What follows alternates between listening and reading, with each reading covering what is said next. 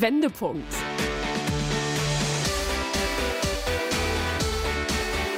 Ein Coachcast mit Anke Nennstiel und Insa Löll.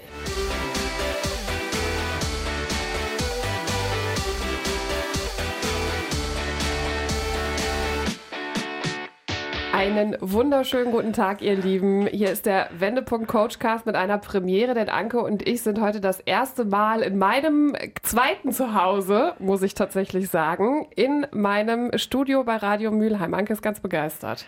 Großartig. Also erstmal, ich muss sagen, Insa, fantastischer Arbeitsplatz.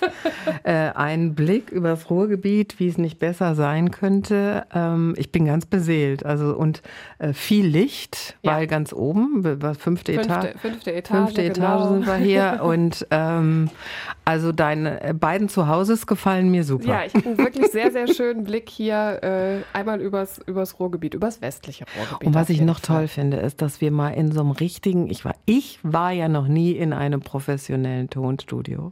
Ja. Großartig. Schön. Tolles Mikro, man muss nichts anschließen, die Technik funktioniert einfach. Top. Das ist super. Wir haben auch heute einen Mutmach-Menschen zu Gast. Er kommt aus Mülheim, aus Speldorf. Ich kenne ihn schon seit eigentlich zu Beginn meiner Zeit bei Radio Mülheim hatte ich relativ zügig zu ihm sehr schnell Kontakt, denn er ist ein unfassbar engagierter Mensch in Mülheim. Daniel Zschocke ist heute Morgen da. Hallo Daniel. Hallo zusammen, freut mich hier sein zu dürfen. Ja, wir freuen uns, dass du da bist. Daniel ist jemand, der der das Thema ehrenamtliches Engagement ganz groß über, über seinem Leben stehen hat. Daniel, magst du kurz erzählen? Du bist zum einen der erste Vorsitzende von 4330 Hilft. Das ist ein Hilfsverein in Mülheim. Seit wann machst du das und wie bist du auf die Idee gekommen, diesen Verein zu gründen? Also 4330 Hilft gibt es seit Beginn der Pandemie. Das hat damals damit angefangen, als das Ganze eben angefangen hat mit der Pandemie, ähm, dass wir schnell gemerkt haben, dass viele Menschen zu Hause alleine sind, äh, Hilfe bei Einkäufen brauchen und sich gar nicht mehr getraut haben, rauszugehen. Ähm, und da haben wir dann gemerkt, da könnten wir was tun, da müssen wir was tun. Und so haben wir uns dann in eine Gruppe zusammengefunden und dann schnell eine Einkaufshilfe äh, geschaffen, um den Leuten dann über die Pandemie hinaus dann auch bis heute noch ähm, zu helfen, Einkäufe zu erledigen, Besucherdienste, weil wir haben unheimlich viele ältere Menschen in Mülheim oder ich glaube auch überall in Deutschland, die keine Familie mehr haben, keine Freunde haben. Und da sind wir dann speziell jetzt so in dem Bereich tätig. Äh, Daniel, du sagst gerade wir, wer ist wir? Ähm, wir sind viele ehrenamtliche Helferinnen und Helfer aus Mühlheim an der Ruhr, ähm, die sich dann eben zusammengefunden haben durch einen Aufruf im Internet und dann haben wir uns alle kennengelernt ähm, auch einen Aufruf über Radio gestartet. Genau. Da kamen dann auch sehr viele ah, zusammen.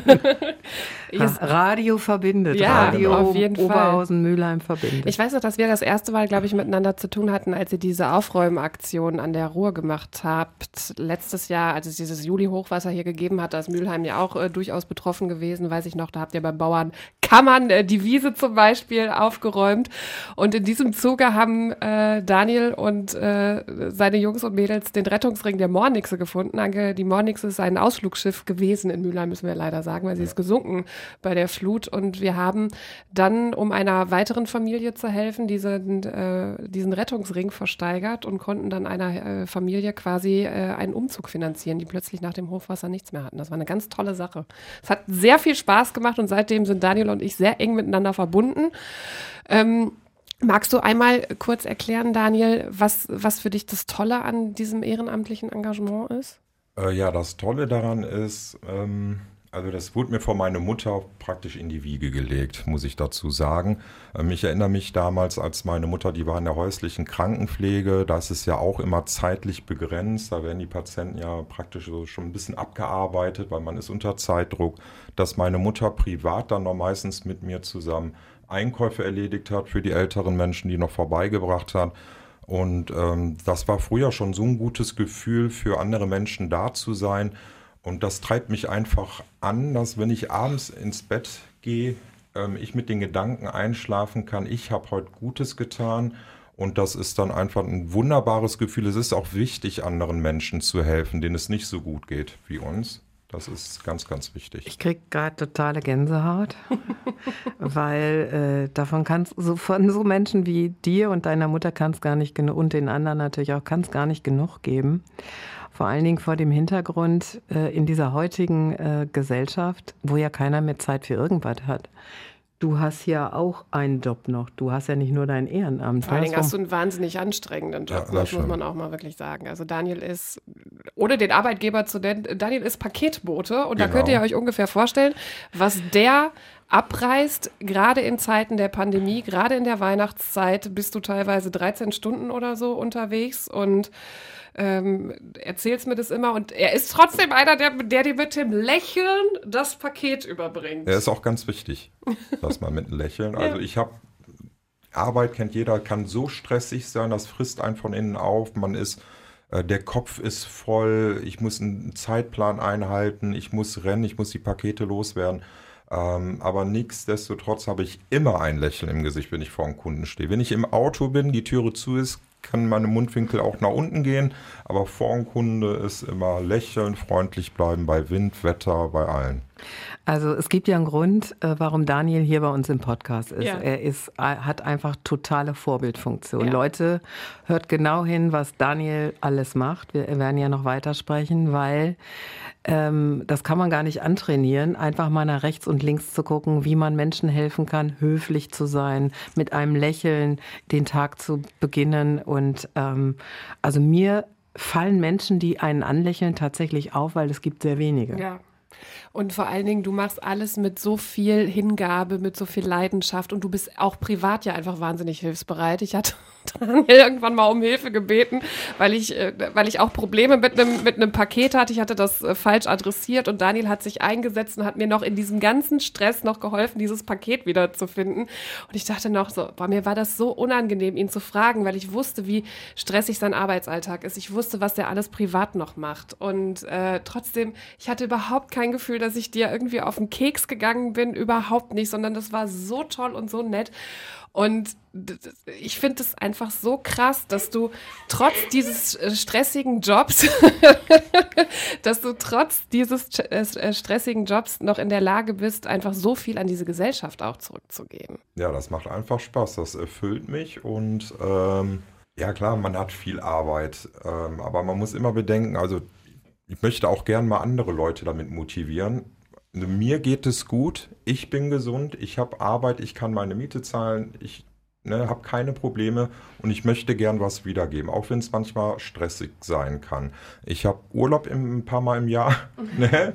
also 27 Tage. Und in den 27 Tagen bin ich auch komplett mal abgeschaltet vom Ehrenamt. Dann bin ich weg, dann mache ich, mach ich auch das Telefon aus, halb aus, ne? man guckt ja immer mal so rein, ne, was so noch in Deutschland abgeht. Aber da schalte ich dann mal komplett ab und genieße die Ruhe.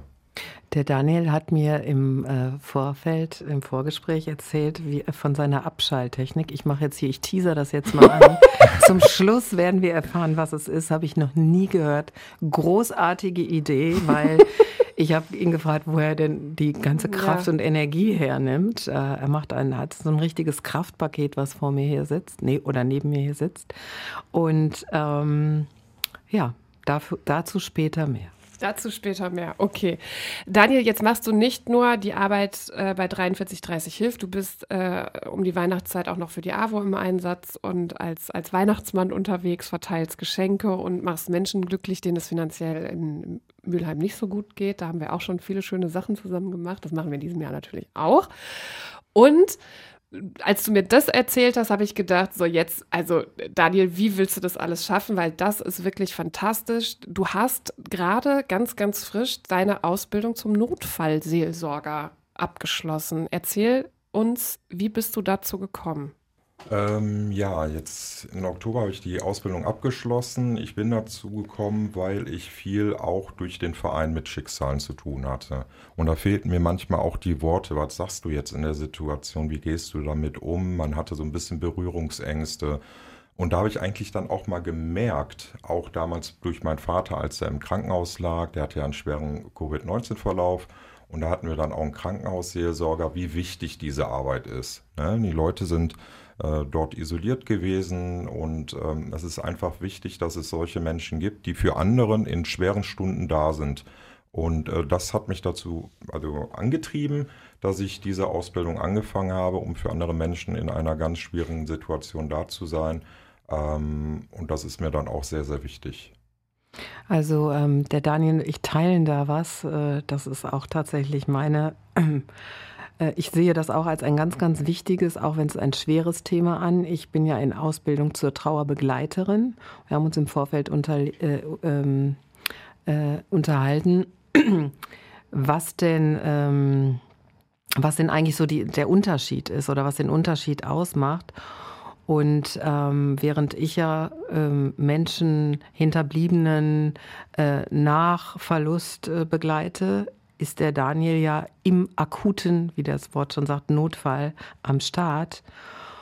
Und ähm, kann man das eigentlich aushalten? Ja, also es ist aushalten, ja, eigentlich ja nicht so richtig. Also man kann nicht ganz abschalten. Ähm, klar nimmt auch der eine oder andere Einsatz wird einen sehr mitnehmen. Das ist äh, völlig normal. Man muss nur eben gucken, dass man viel für sich selbst tut. Ähm, danach auch mal abschalten, meditieren, spazieren gehen äh, und nicht dann eben zu Hause abends im Bett liegen und sagen, wie geht's jetzt dieser Person, wo ich gerade war? Ähm, ist da alles in Ordnung? Ähm, das muss man lernen, dann eben abschalten zu können. Das ist am Anfang wahrscheinlich sehr schwierig, keine Frage. Ähm, besonders je nachdem, welche Art von Einsatz man hat. Ne? Wenn es um Kinder geht, ist das was anderes, ja, ja, als klar. wenn ich jetzt ähm, zu einer ältere Dame gerufen werde, wo der ähm, 90-jährige Partner gerade nachts verstorben ist. Das sind so Unterschiede. Ja, dann. ja natürlich. Ähm, aber da muss man dann natürlich auch lernen, mit umgehen zu können, was dann meistens nicht so einfach ist. Das habt ihr in dieser zehnmonatigen Ausbildung aber gelernt? Das haben wir gelernt, ja. ja. Okay, kannst du die Ausbildung noch mal so ein bisschen beschreiben? Ja, in der Ausbildung selber lernt man eben, ähm, wie geht man mit so einer Situation um. Ähm, wenn wir dort ankommen, was sagen wir, was ist unangebracht, äh, worauf müssen wir achten, was ist in dieser Phase sehr, sehr wichtig, um den Menschen zu helfen. Ähm, und dann auch eben ein paar äh, religiöse Aspekte, weil viele Menschen, wir nehmen ja auch Abschied dann, also wenn mhm. jemand zu Hause verstirbt, kann die betroffene Person auch noch Abschied nehmen und da wäre es dann auch schön, wenn man ein Abschiedsgebet äh, hält. Sowas lernen wir zum Beispiel, dass wir da auch gut vorbereitet sind. Das war eine sehr intensive Ausbildung, glaube ich. Muss ja auch sein, weil du musst als, als Notfallseelsorger ja äh, stabil sein. Anders, anders geht es ja nicht, weil sonst brichst du ja quasi mit, mit zusammen, oder? Ja, ganz genau. Also es, die Ausbildung geht über zehn Monate, einmal die Woche, zweieinhalb Stunden. Und äh, das muss man auch haben. Also da wird alles durchgenommen. Von Rollenspiele, was ja auch sehr wichtig ist, damit man schon mal eine kleine Erfahrung hat ähm, bis hin zu Praktikas bei Polizei und Feuerwehr. Also ich bin ja auch jetzt vor zwei Monaten mhm. hatte ich mein Praktika bei der Feuerwehr 24 Stunden, ähm, damit man da auch schon mal ein bisschen auch mit Schicksalen konfrontiert mhm. wird und ein bisschen Erfahrung sammeln mhm. kann. Mhm. Das ist jetzt beim Notfallseelsorger wirklich so, Anke hat das ja gerade schon gesagt, du bist nur akut vor Ort, um den Menschen zu helfen. Das können unterschiedliche Situationen sein, schwere Verkehrsunfälle zum Beispiel, Suizid äh, fällt mir jetzt gerade ein, wenn sich jemand von fahrenden Zug geschmissen hat zum Beispiel, ähm, wenn jemand zu Hause verstirbt.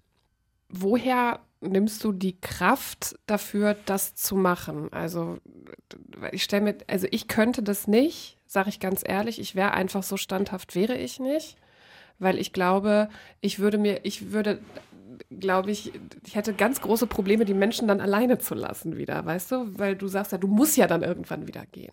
Ja, also auf jeden Fall, wir müssen irgendwann auch mal wieder gehen. Also so ein Einsatz dauert auch meistens zwischen zwei und vier Stunden. Wir sind ja dann wirklich in der Akutphase da.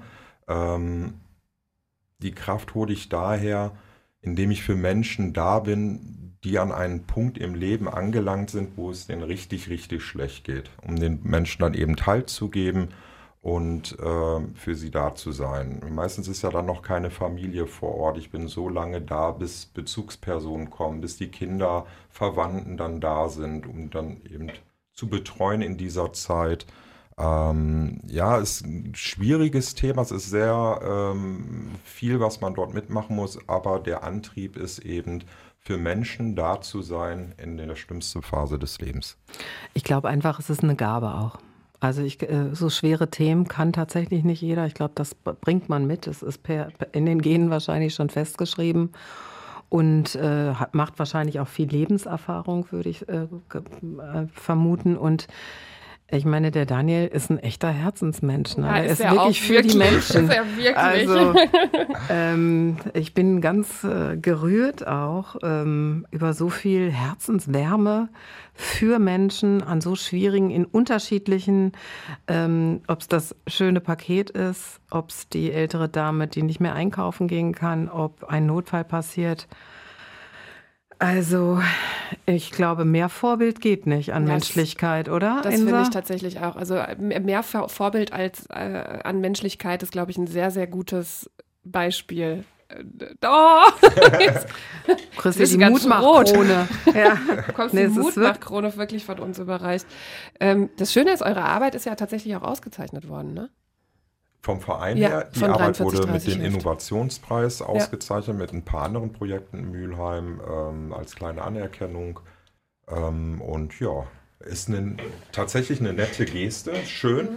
aber ich mache es ja auch nicht deswegen, dass ich da jetzt äh, eine Anerkennung bekomme, sondern weil wir das alle, bei uns die ganzen Ehrenamtler, vom Herzen machen. Ne? Den Menschen eben, Mhm. das macht auch Spaß. Also es ist auch ziemlich lustig, wenn man da mal mit einer älteren Dame, die 80 ist, zu Hause zu sitzen, ein bisschen mit äh, ihr zu unterhalten. Ähm, sie bringt Erfahrung mit, ich bringe Erfahrung mit, wir tauschen uns aus. Wie war es früher? Was, was mache ich jetzt gerade äh, zu Hause? Wie geht es der Familie? Und äh, das ist schon schön. Mhm.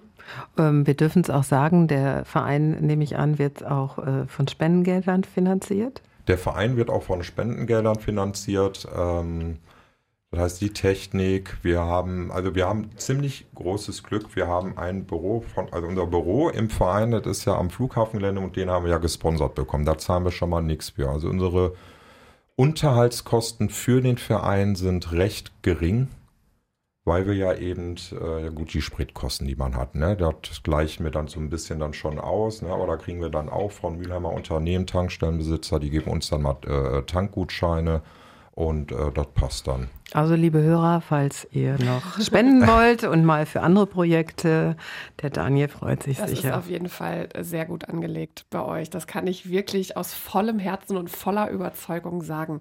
Ähm, jetzt bist du an mehreren Stellen ehrenamtlich aktiv.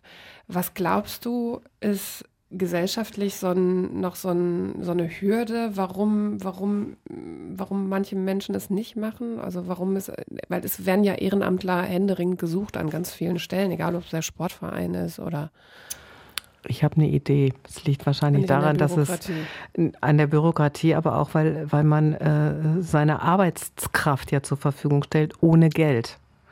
Und das Ja. ist, glaube ich, in unserem System so. Ähm, Aber es sagt halt immer, jeder sagt halt, wie wichtig das Ehrenamt für unser, Ja, unser demokratisches aber Wesen Du musst ist. ja was von deiner Freizeit opfern, ja. Also du musst ja, Ja, dir die Zeit für Menschen nehmen. Einfach nur zuhören. Du musst, ein Notfallseelsorger wird ja auch in der Nacht gerufen, aus dem Schlaf, nehme ich mal an. Genau. Äh, du musst immer parat sein für Menschen und das ohne Geld. Das ist, glaube ich, in den Köpfen der Menschen noch nicht richtig angekommen.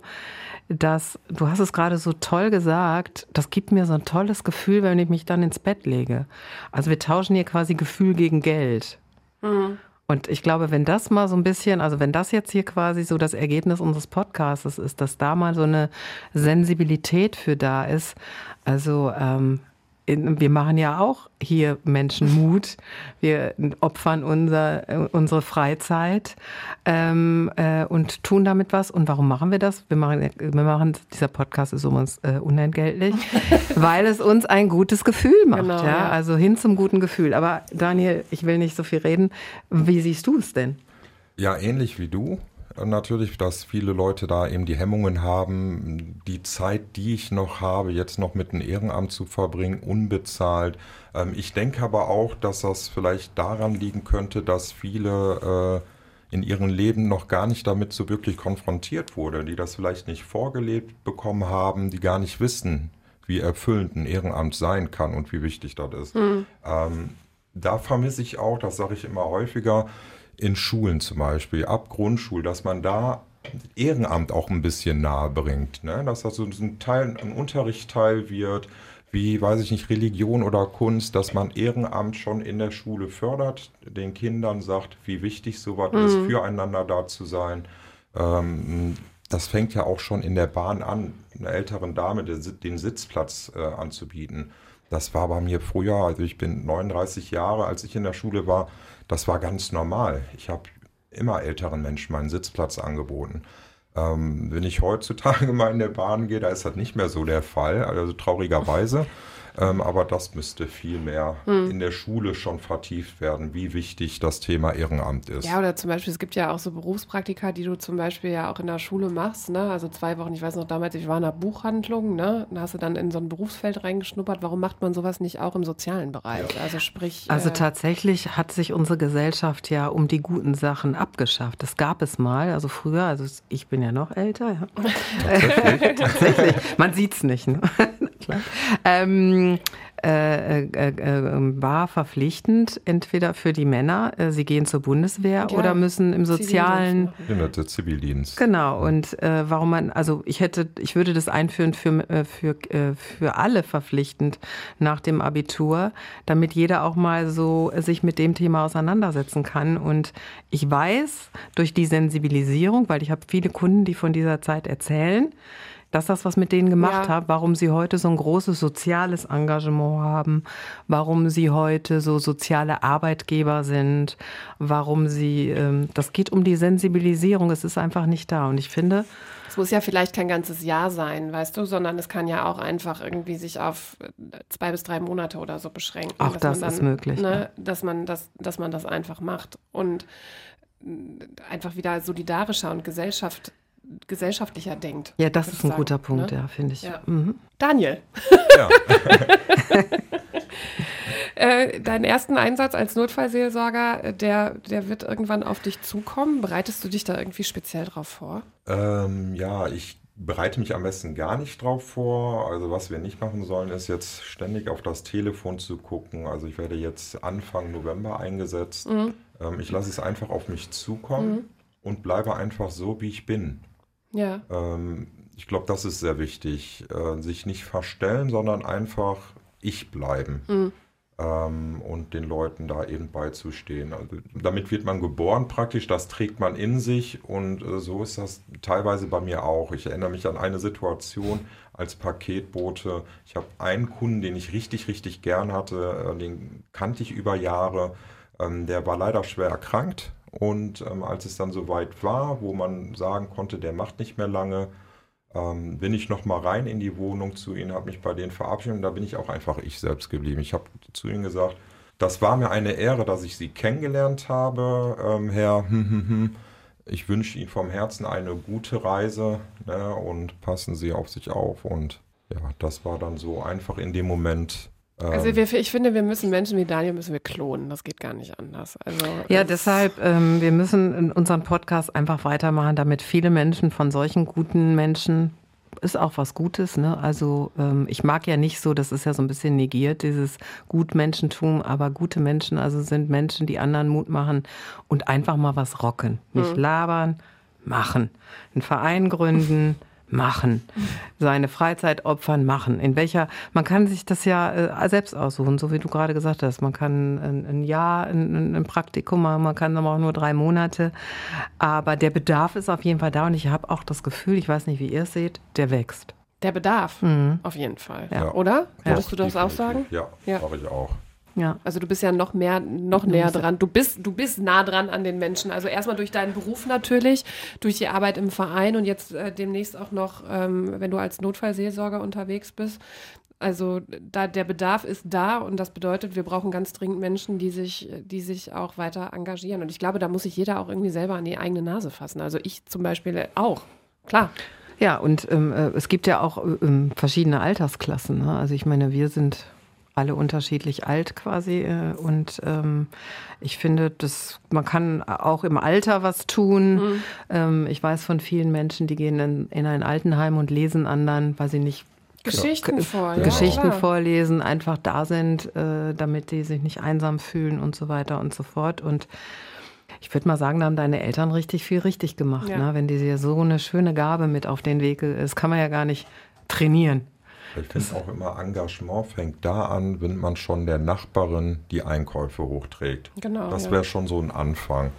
Ähm, nur, wie ihr schon sagtet, es werden händeringend Ehrenamtler gesucht. Wo wären wir ohne Ehrenamtler? Viele. Ja. Anlaufstellen wird es überhaupt nicht geben. Ne? Das sagt jeder Politikwissenschaftler, mit dem ich mittlerweile äh, in meiner Radiokarriere gesprochen habe, dass das wirklich so ein wichtiger Pfeiler unserer Demokratie ist, einfach ehrenamtlich, ehrenamtlich zu engagieren.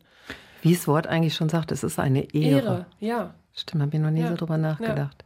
Ja. Ja. Äh, Anke hat es vorhin ja schon angesprochen, Daniel. Also du machst, du machst viel, du bist viel im Einsatz nach Feierabend, wenn du eigentlich, wenn je, also wenn die meisten, möchte ich mal behaupten, froh sind, wenn sie endlich die Füße hochlegen können und sich vor den Fernseher legen können und sagen können, so, ich mache heute nichts mehr, ist Daniel noch im Verein unterwegs, äh, engagiert sich, demnächst halt auch als Notfallseelsorger und du sagst, es gibt dir einfach ein gutes Gefühl, wenn du abends im Bett liegst. Und es gibt, wie hatte, hattest du es genannt, äh, Bewältigungsstrategien, die Ablenkungsstrategien, wie hattest du es vorhin genannt, Anke? Ja, eine Entspannungstechnik. Entspannungstechnik. Er hat eine großartige äh, Ja, Entspannungstechnik. da, da, da jetzt halte uns nicht weiter. Äh, Erzähl uns Erzähl uns davon. von der Brille. Ja, genau. Die virtuelle Realität. Und zwar, wenn ich mal auch einen stressigen Arbeitstag habe, setze ich zu Hause mal meine äh, Virtual Reality Brille auf. Ich weiß nicht, darf ich Marken nennen? Ich glaube, Ja, ja, Mach das ist die. Wir, haben ja die, wir geben ja die Hoffnung nicht auf, dass irgendeine große Marke uns irgendwann entdeckt und vielleicht doch ein bisschen entlohnt für das, was wir hier machen. Nein. Und Spaß das dann spenden fürs Ehrenamt. Sony, Ja, glaube ich, ne? Ja, MetaQuest. Guck mal, jetzt haben wir Gott sei Dank noch eine zweite Marke genannt. Die machen auch ganz tolle Virtual Reality Brillen. Ja, was machst du dann dann damit? Also nach einem stressigen äh, Arbeitstag beispielsweise setze ich mir die Brille auf und beam mich einfach virtuell mal in die Natur am Strand. Ich bin ähm, visuell wie auch akustisch von der jetzigen Welt komplett abgeschnitten, entspanne dort 10, 15 Minuten und danach geht es mir dann wieder prima. Man kann auch darüber meditieren. Das ist irre, oder? Anke? Das, das eröffnet doch ganz neue Möglichkeiten. Mal, ich trainiere hier Meditation und ähm, Bodyscan. Bodyscan und sonst was, aber was so nahe liegt, äh, liegt wahrscheinlich an meiner nicht vorhandenen technischen Kompetenz. Ähm, Habt Äh. ihr vielleicht das ein oder andere Mal schon mitbekommen, dass das so ist? ähm, ich finde, das finde ich super. Ja, allem- gerade für Menschen, die auch nicht Zeit haben, in die Natur zu Ja. fahren, äh, es, ist, äh, es liegt so nah. Vor allen Dingen bist du ja auch groggy, da hast du dann ja vielleicht auch keine Lust mehr noch Ganz tolle Idee und ähm, äh, ja, auch gut für dich gesorgt, weil das ist, finde ich, halt auch wichtig, wenn du solche anstrengenden Aufgaben hast, auch gut für sich zu sorgen, weil Insa hat es gerade gesagt, bei so viel Zeit und Engagement äh, ist ja die Frage, wo bleib ich? Hast du überhaupt noch Freizeit? Tatsächlich, ich habe noch Freizeit. Ich sage auch immer, das Ehrenamt ist der Ausgleich zu meiner Arbeit, Mhm. die ich so mache. Das ist dann so. Aber in meiner Freizeit, also wenn ich Urlaub habe, wie gesagt, da schalte ich dann auch mal komplett ab mit meinem Partner Kevin, fliegen wir in Urlaub und dann ist auch Feierabend. Dann bleibt das Ehrenamt auch mal komplett einmal liegen und da wird nur entspannt. Ich gönne keinem gesammelt. Menschen auf dieser Welt oder in meinem Umfeld diese Zeit, diesen Urlaub und diese schönen Bilder, die du dann auch bei Instagram oder Facebook postest, so wie dir, Daniel. Das muss ich echt mal sagen. Also, das ist wirklich, und ich denke mir nur so, der macht alles richtig. Der Mann macht alles Ja, die richtig. Natur ist das, was mich dann auch Ja. so antreibt, in der Natur zu gehen. Ich weiß nicht, das hast du ja auch gesehen auf Kreta, wo ich Mhm. jetzt zuletzt war, wo ich diesen Bergsee gefunden habe, diesen Bergwasserfall, also Wasser aus dem Inneren des Berges mit 12 Grad oder 10 Grad hat das Wasser. Da springe ich einfach rein. Ne? Auch wenn es kalt ich springe rein, stelle mich unter den Wasserfall und brüll einfach mal los und lasse die ganze Last aus mich heraus und genieße den Augenblick einfach. Das sollte jeder tun. So. Dem ist nichts hinzuzufügen, Der hat uns hier die. Messe gelesen, würde ich sagen, heute. Das sage ich dir. Aber äh, Anke, du hast äh, natürlich auch, Daniel, deine fünf Fragen mitgebracht zum Abschluss dieses wunderbaren, vorbildlichen Mutmach-Podcasts mit Daniel. Daniel, was macht dich aus? Ja, was macht mich aus? Ähm, eben, dass ich hilfsbereit bin, für andere Menschen da bin, höflich bin und einfach ich selbst bin. Ich würde sagen, er sollte Teaching in Benimmtraining. Ja. Äh, Und er ist auch noch so bescheiden dabei. Ja. Heul. Was treibt dich an? Antreiben tut mich das Gefühl, wie ich vorhin auch sagte, wenn ich abends ins Bett gehe, ähm, ich habe heute was Gutes getan, ich kann mit ruhigem Gewissen einschlafen, was, nicht heißen soll, dass das ein Muss ist, was ich tue, aber es gibt mir wirklich ein gutes Gefühl. Das sollte jeder mal ausprobieren. Hilft einen anderen Menschen, legt euch abends im Bett, die Gedanken kreisen etwas und dann werdet ihr merken, das ist eigentlich ganz toll, was ich heute gemacht habe. Und das, da, da schlaft ihr äh, tausendmal besser. Das kennt, glaube ich, also jeder kennt das ja im Kleinen, hoffentlich, dass das, ich hoffe, dass das jeder kennt im Alltag, wenn man nur eine Kleinigkeit gemacht hat und gemerkt hat, dass man da jemandem anderen einfach eine riesengroße Freude gemacht hat. genau. Ne? Und das einfach häufiger. Was lässt dich strahlen? Äh, eigentlich lässt mich alles strahlen. Also, wenn ich meinen Partner sehe, wenn ich meinen Hund Carlos sehe, ähm, wenn ich nette Menschen wie euch sehe, das, ich bin immer am Strahlen Das eigentlich. stimmt allerdings, das ja. Leben lässt mich strahlen. das Leben, dass ich gesund bin, das lässt mich strahlen. Also ich würde sagen, Daniel for President, Ja. oder? Ich sag dir, wenn der, wenn, der, wenn der Bürgermeister in Mülheim irgendwann mal abgewählt wird, ich will dich, Daniel. Super, so ist das. freut mich.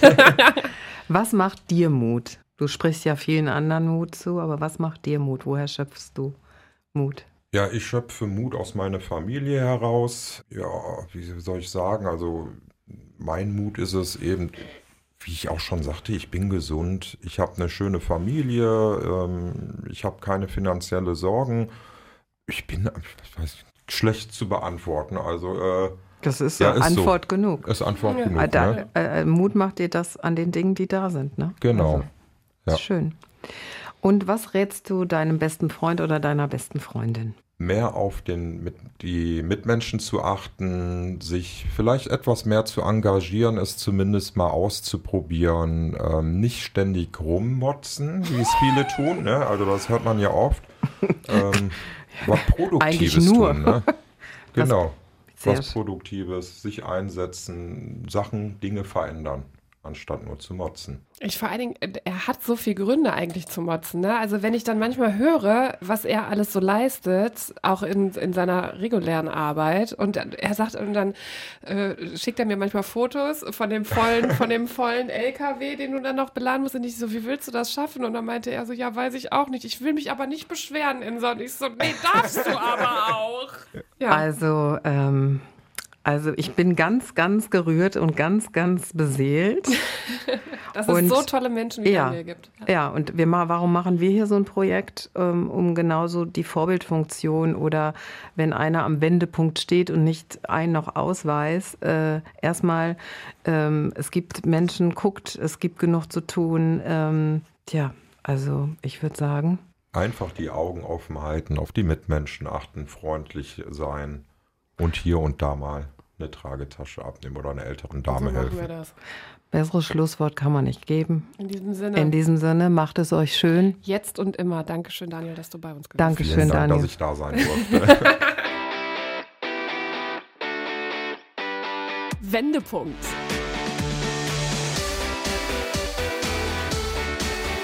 Ein Coachcast mit Anke Nennstiel und Insa Löll.